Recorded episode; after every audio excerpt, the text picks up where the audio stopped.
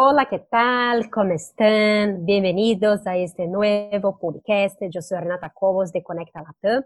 En ediciones anteriores hablamos del tráfico de redes, del impacto del 5G en este momento actual de COVID-19 y hoy vamos a hablar de la experiencia de los proveedores de servicios de la nueva realidad durante y post-COVID-19. Para esto, invitamos a Israel Mandiedo, que es director de Innovación y Tecnología de ISE, para hablar.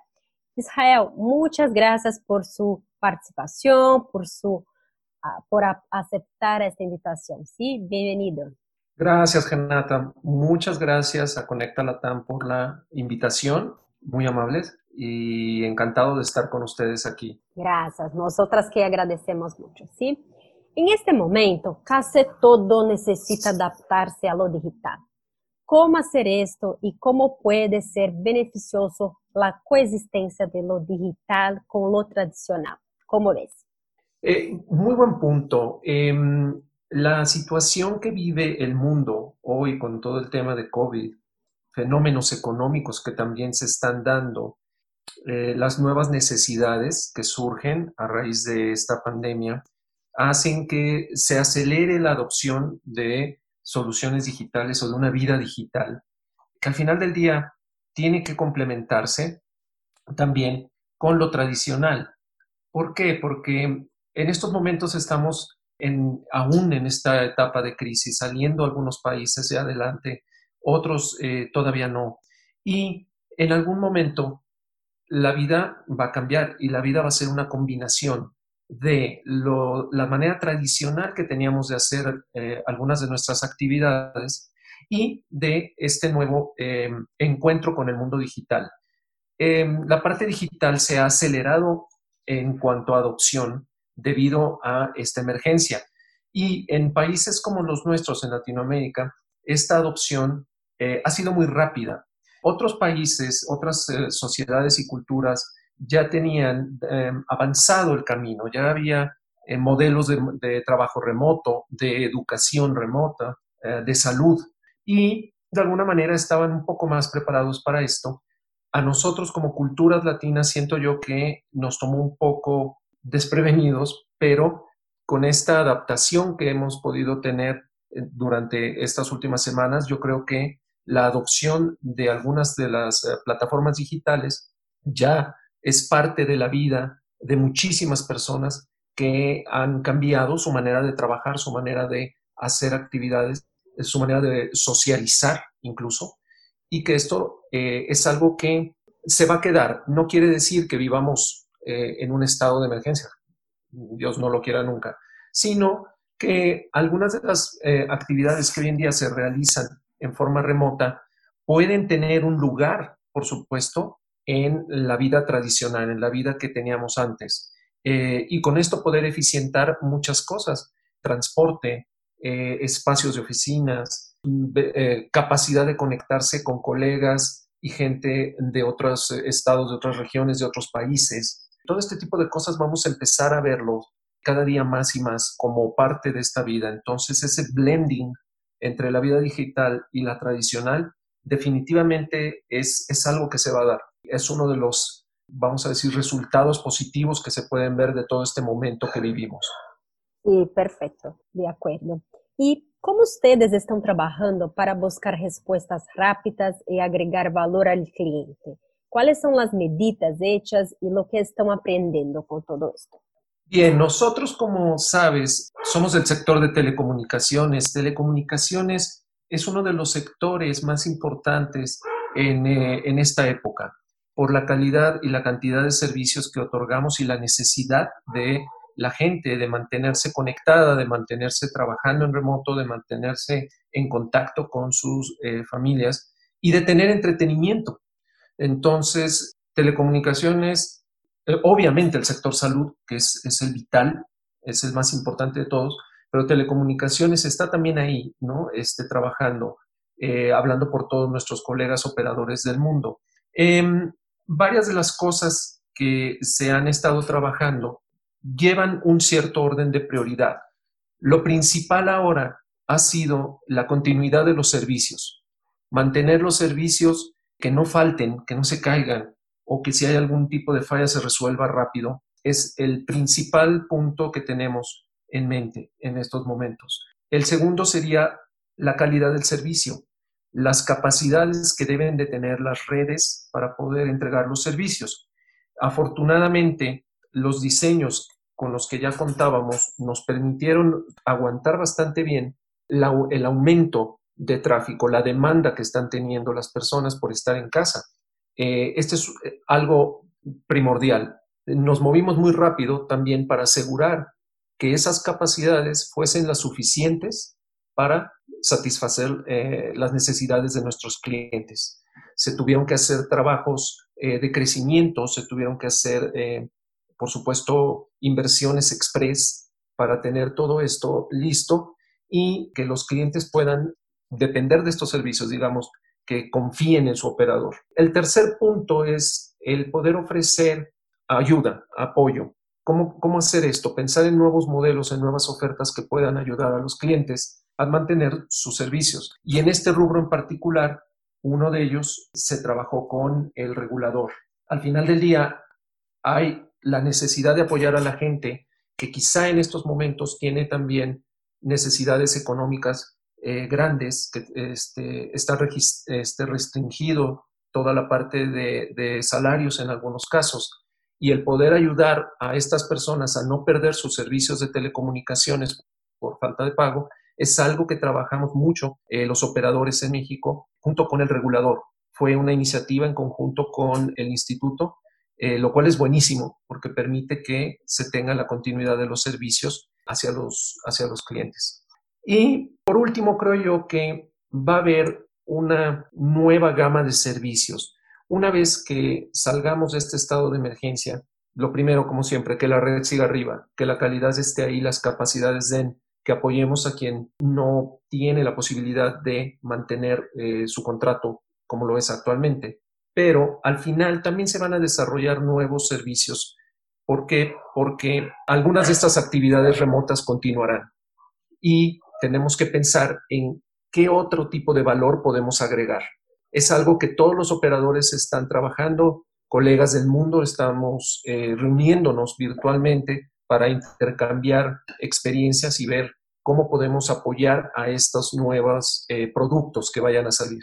Perfecto, sí. De cierta forma, ¿no? las compañías de telecomunicaciones están posicionando dentro de esta revolución, ¿no? Conectando. Es correcto, y aprendiendo mucho, aprendiendo mucho todos. Como comentaba, em, hay grupos con colegas en los que tenemos estas reuniones y compartimos experiencias. Eh, estamos aprendiendo qué sucede en otros lugares, cómo se está comportando la gente, cómo influye el distanciamiento social cuando las medidas son muy severas, las medidas de gobierno, y cuando son más relajadas, cómo esto cambia los patrones de consumo. Normalmente un, operador de telecomunicaciones planea su red con cierta holgura y tienes esa capacidad de eh, ir creciendo a lo largo del año. Para varios de nuestros colegas se vieron aumentos de tráfico en los cuales todo lo que ibas a crecer de capacidad en un año lo gastaste en cuatro semanas han habido eh, varias métricas y, eh, digamos, hemos estado siguiendo el comportamiento de cómo la gente utiliza eh, sus conexiones en casa. Han habido aumentos dependiendo el país y dependiendo las regiones de hasta 40-60% de aumento de tráfico de descarga, lo que este, se llama este, el download, vamos a decir, el downstream. Y ha habido aumentos entre 18 a 30% en la capacidad de subida en el upstream. Una de estas cosas que hemos aprendido todos es precisamente cómo el uso de plataformas de comunicación digital, de videoconferencia, de colaboración remota, cómo han tomado un lugar primordial eh, en estos estudios de tráfico y cómo debemos adaptar nuestras redes y los servicios para poder entregar la mejor calidad posible y la disponibilidad, porque muchísima gente lo está usando, como lo estamos usando ahorita nosotros, lo está usando para eh, trabajar, para eh, comunicarse con sus familias, para la escuela. Muchísimas instituciones en todo el mundo están haciendo sesiones remotas para los alumnos en todos los niveles y este, este tipo de comportamiento de tráfico no era tan pesado antes de que tuviéramos esta pandemia. Todo esto eh, es un ejemplo de lo que hemos estado aprendiendo y de qué podemos mejorar y aplicar hacia el futuro. Mira, básicamente yo creo que la parte del aprendizaje es, algo de lo que hemos estado haciendo. Y bueno, como ya habíamos conversado, eh, toda la parte de eh, las plataformas de colaboración, de conferencia, ayudan al aprendizaje, ayudan al trabajo remoto. Eh, en el sector salud también están habiendo cambios y eso se ha visto en otros operadores, una necesidad de crear ciertos paquetes especiales para la gente que trabaja en remoto. Eh, conversaba yo con, otros colegas esta mañana en algunas regiones del mundo, especialistas médicos y, radiólogos tienen una necesidad especial de ancho de banda y de velocidad de conexión, de la latencia, digamos. Entonces, todo esto va a estar formando nuevas necesidades, nuevos productos eh, de este aprendizaje que estamos teniendo todos como comunidad de telecomunicaciones. Seguramente van a salir este tipo de, nuevos paquetes, ¿no? De nuevos productos. Perfecto, sí. Israel, ahora vamos a hablar del paquete, ¿no? En México fue anunciado un paquete de ayuda por contingencia por parte de los proveedores de Internet fijo y el regulador para apoyar a clientes que no pueden pagar la cuenta durante esta época. Es un esfuerzo eh, muy importante y conjunto nunca antes visto, ¿no? ¿Nos puede hablar acerca de este paquete? Sí, claro. Este, como bien mencionas, Renata, es un, es un evento sin precedente de apoyo coordinado por el instituto, por el regulador, que fue planeado en conjunto con todos los operadores este, del país. En nuestro caso, como operador fijo. La idea básicamente es tener un paquete de ayuda básica de comunicaciones para los clientes que no pueden pagar su, cuenta eh, completa. Eh, son paquetes diseñados con un ancho de banda limitado eh, de 2 megabits por segundo y con algunas restricciones en uso para que sea viable de ofrecer a todas estas personas. Las restricciones son en términos de descarga de video, streaming de video y gaming, plataformas de gaming. Eso, eso está restringido, pero el resto de, lo que se puede utilizar es, libre, digamos. No hay, un, no hay un tope en cuanto a, cantidad de, de datos consumidos. Entonces, este paquete de Internet te permite trabajar, te permite utilizar plataformas de colaboración, te permite revisar eh, temas para, por ejemplo, la escuela, las tareas y demás. También viene de la mano con un paquete de telefonía en el cual puedes tener llamadas hacia los números de emergencia, hacia 911, a los números de emergencia que el gobierno ha emitido para el COVID y puedes recibir llamadas. Entonces, es un, es un paquete de apoyo tiene em, una duración de aquí a que termine la contingencia, que es por lo que nos han eh, informado las autoridades, es hasta junio, y tiene un costo asociado muy bajo, que es alrededor de los 100 pesos. Entonces, que es un solo pago, digamos, o sea, no, no, te, no te van a cobrar más allá de eso, es sencillamente que se pueda este, pagar eso y se mantendrá durante el periodo de contingencia. Cuando termine esto, el cliente puede regresar a su paquete original, esperando que, digamos, como sociedad de economía, todos regresemos a, esos puntos. Y así está dimensionado. Eh, ya lo tenemos eh, nosotros implementado. Fue un gran apoyo de todos los grupos internos, de las áreas de ingeniería, de sistemas, para poder tener todo tal cual eh, lo pidió el, el instituto. ¿De acuerdo? Entonces, también fue una carga de trabajo extra bastante importante y que no, este, se tenía considerado. Por lo mismo, se tuvo que hacer un esfuerzo adicional por parte de todos los operadores en cuanto a horas de trabajo, en cuanto a algunos cambios en las redes, licenciamiento, algunas inversiones, pero el tema es apoyar a la comunidad, apoyar a la sociedad y trabajar de la mano con el instituto. Perfecto, me parece muy interesante, ¿no? Este paquete. Y además de este paquete, lo que más eh, los operadores están haciendo, lo que más ustedes están haciendo, no sé si puede hablar un poquito más de, la, de las redes, ¿no? De, la, de la infraestructura de las redes. Fíjate que con todo lo que habíamos comentado anteriormente del aprendizaje de cómo se comporta el tráfico, la carga, las posibilidades de cómo va a ser el nuevo normal, los operadores estamos recalibrando las reglas de ingeniería con las cuales diseñamos las redes. ¿Por qué? Porque, como en el ejemplo que les puse, ¿no? De algunos colegas que en cuatro semanas llenaron la capacidad que iban a llenar en un año. Eh, todo esto te pone a, pensar en modelos nuevos de pronóstico de tráfico, de ver cómo, mm, digamos, los comportamientos sociales van a cambiar y cómo debemos eso adaptarlo ahora a lo que ya teníamos modelado. Cambian las reglas, va a cambiar todo, se va a mover, se va a necesitar acelerar inversiones en ciertas cosas, en capacidades de la red, en resistencia de la red y priorizar proyectos. Va a ser un impacto fuerte para todos los operadores, definitivamente con un eh, esfuerzo económico bárbaro para poder mantener bien todos estos servicios que son vitales para la gente. Entonces, mucho de lo que se está haciendo ya en las primeras semanas del COVID eh, como comunidad, sobre todo los operadores de cable en todo el mundo, que tenemos mucha comunicación, nos reunimos, compartimos. Las primeras semanas era un poco más ver qué tanto estaba impactando el consumo de, tráfico en las casas y eh, los porcentajes de aumento, cómo quedaban, eh, el cambio de las horas pico, como le llamamos en México, ¿no? Normalmente se tenía una gráfica de comportamiento en que eh, en ciertas horas de la noche era la hora pico. Hoy en día no, hoy en día todo el día, todo el día es, hora pico. Todo el día está la gente consumiendo ancho de banda porque están en sus casas, definitivamente.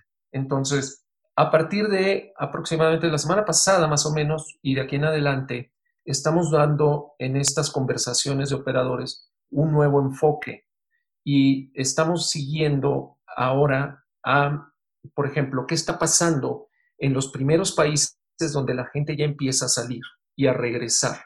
China fue uno de los primeros, de hecho fue el primero en levantar la cuarentena. En Europa algunos de los otros países ya empiezan también a dejar este, salir a la gente, en Italia, en España, eh, se empiezan a relajar las reglas estrictas de, de viaje entre países y entre comunidades entonces, lo que estamos haciendo ahora es fijarnos en qué va a pasar con ese comportamiento. Es un cambio, ¿de acuerdo? Entonces, de las, en las próximas semanas, las próximas cuatro o cinco semanas son muy importantes porque empieza la gente a regresar. No esperamos que el tráfico regrese al nivel normal que teníamos antes. Eso no va a suceder.